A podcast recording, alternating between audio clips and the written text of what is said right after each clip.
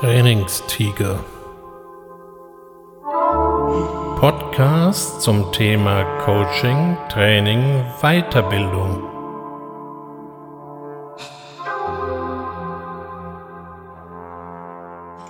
Herzlich willkommen zum Trainingstiger. Und ich hoffe, Sie nehmen sich die heutige Episode bitte nicht zu sehr zu Herzen. Vielleicht sind Sie ja auch jemand, der am Sonntagabend im Fernsehen die Serie Herzkino verfolgt.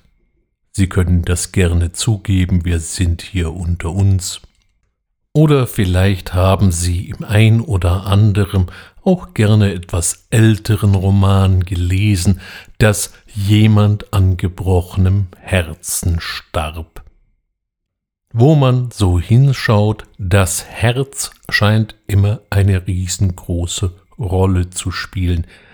Nun gut, es ist ja auch wichtig.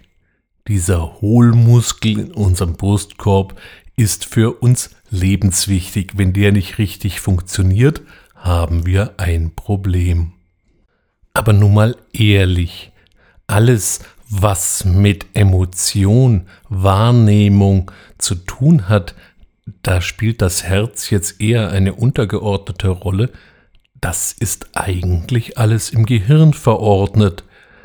Aber hier gibt es irgendwie erstaunlich wenig Anmerkungen. Okay, dem ein oder anderen kommt schon mal ein Herr schmeiß Hirn vom Himmel über die Lippen angesichts der fortgeschrittenen Dummheit mancher Mitmenschen, allerdings muss er dann eventuell auch mit der Replik leben, um Gottes Willen, nein, das klebt doch so. Unvergesslich in diesem Zusammenhang auch der Schlusssatz der Comedy-Serie Metzgerei Bockensack, die im Fränkischen verortet war. Hier endeten die Folgen mit dem schönen Satz, wo ist denn das Hirn? Da wo es hier kehrt, ich nicht. Interessant ist, wenn man es historisch betrachtet, dass das Gehirn lange Zeit eine völlig untergeordnete Rolle spielte. Im alten Ägypten zum Beispiel, wo die Kunst der Einbalsamierung ja sehr hoch gehalten wurde, da gab es sogar extra Gefäße für Eingeweide wie Herz, Leber, aber das Gehirn, das störte. Das wurde ganz, entschuldigen Sie, jetzt wird's ein bisschen unappetitlich, mit einem Häkchen aus der Nase gezogen. Und zwar deswegen, weil Hirn sehr schnell verwest und das hätte dann die ganze Mühe konterkarieren können. Das wollte der geneigte Einbalsamierer natürlich auf Biegen und Brechen vermeiden. Im antiken Griechenland, speziell bei Aristoteles, kann man nachlesen, dass er das Herz als den Sitz der Lebensflamme ansah und damit der Betreffende nicht überhitzen kann, hatte er auch gleich schon einen Kühlkörper entdeckt, nämlich das Gehirn. Wenn man so rein oberflächlich draufschaut, ist die Idee gar nicht mal so blöde. Irgend so ein Körper mit einer großen Oberfläche, das taugt als Kühlkörper. Dass das Gehirn irgendeine höhere Rolle spielen könnte, wollte vielen eben nicht in den Kopf. Diese grauweiße Masse, die irgendwie abgekapselt von allen äußeren Reizen da im Schädel herumliegt, was soll das schon groß bedeuten? Das Prinzip der Nervenleitung kam ja auch erst viel, viel später ans Licht und ein Blick in die Geschichte zeigt ja auch, wenn man sich hier so anschaut, was da so alles passiert ist, das können nur Männer und Frauen ohne Nerven gewesen sein.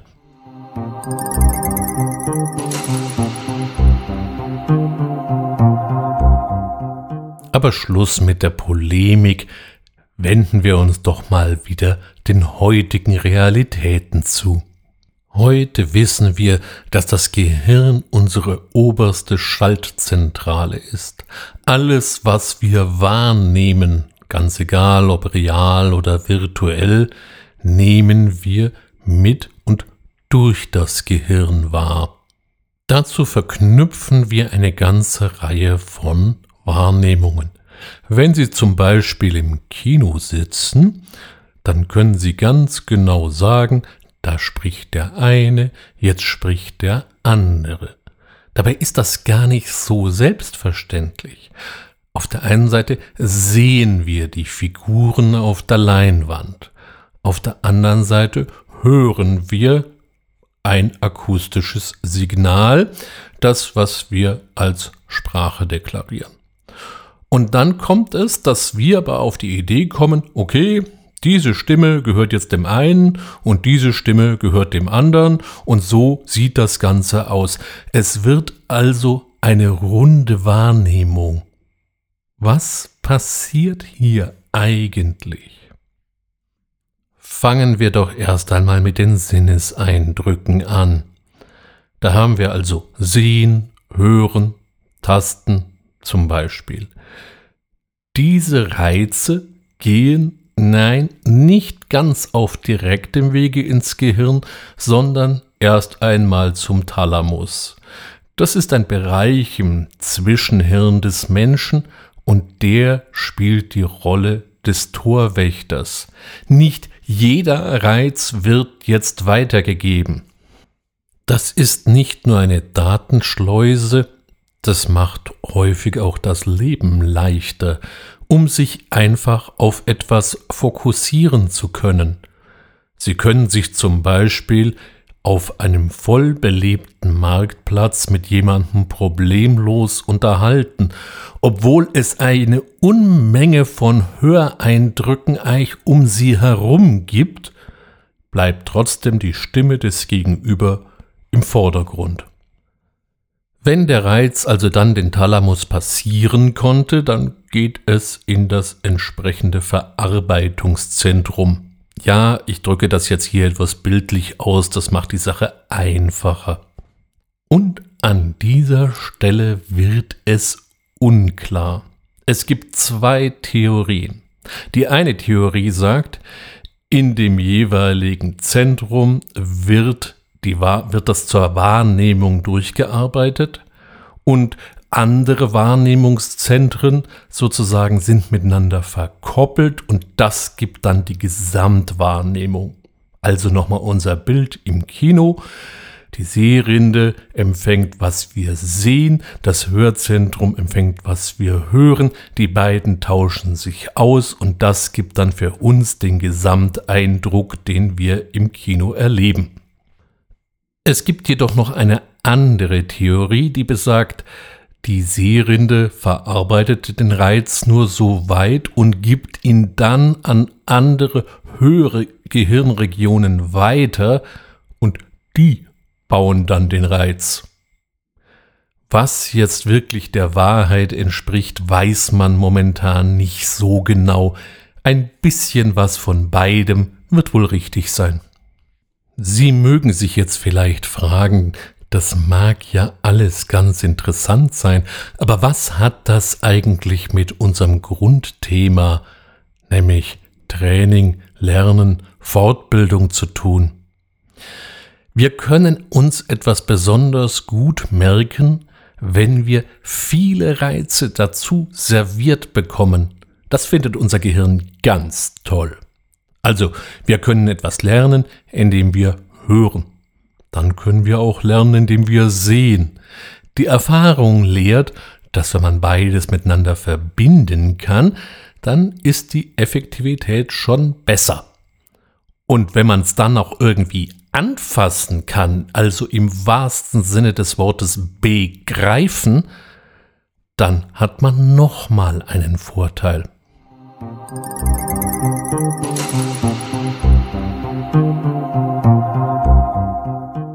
Ein scherzhafter Einwurf könnte jetzt lauten, ja wunderbar, und wenn ich dran rieche, ist es noch schöner.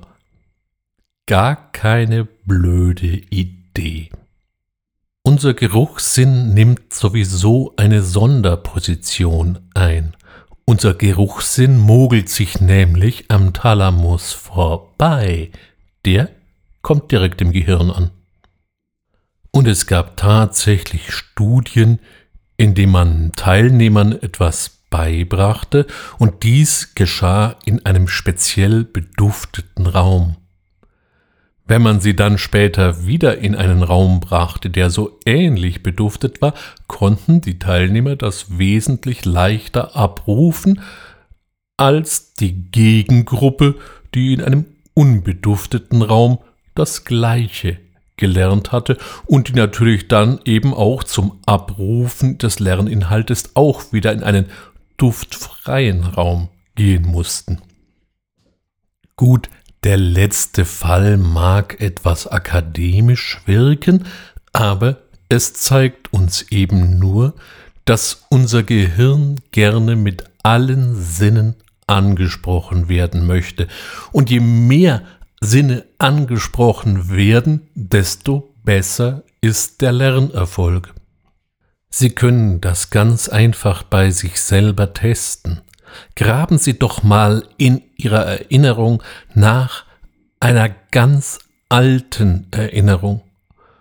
Und dann horchen Sie mal in sich hinein, was da alles wieder hochkommt.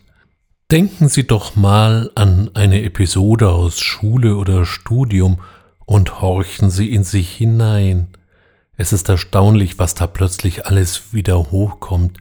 Das ist dann nicht nur die Erinnerung an den ein oder anderen Faktensatz, nein, da ist plötzlich auch wieder der Geruch des Hörsaals, das Gemurmel der Leute außenrum, die Marotten des Lehrenden, des Professors oder vielleicht des Lehrers, also kleine Nebenkriegsschauplätze, alles eigentlich völlig unwichtig, ist plötzlich wieder sehr präsent und geben eine außerordentlich plastische Erinnerung.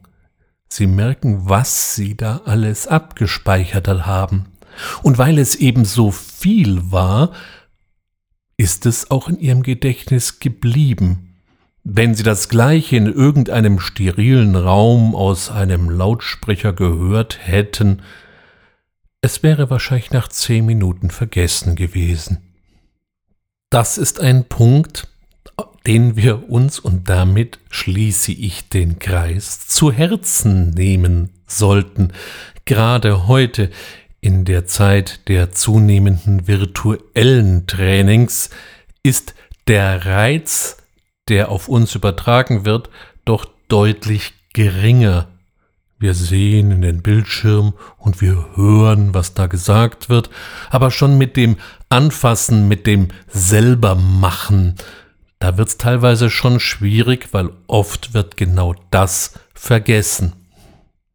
Bei all diesen Trainingsplänen und virtuellen und agilen Trainings, die wir heute veranstalten, sollten wir uns einen Grundsatz immer vor Auge führen, nämlich wir können nicht gegen unser Gehirn erfolgreich lernen, wir können nur mit unserem Gehirn erfolgreich lernen.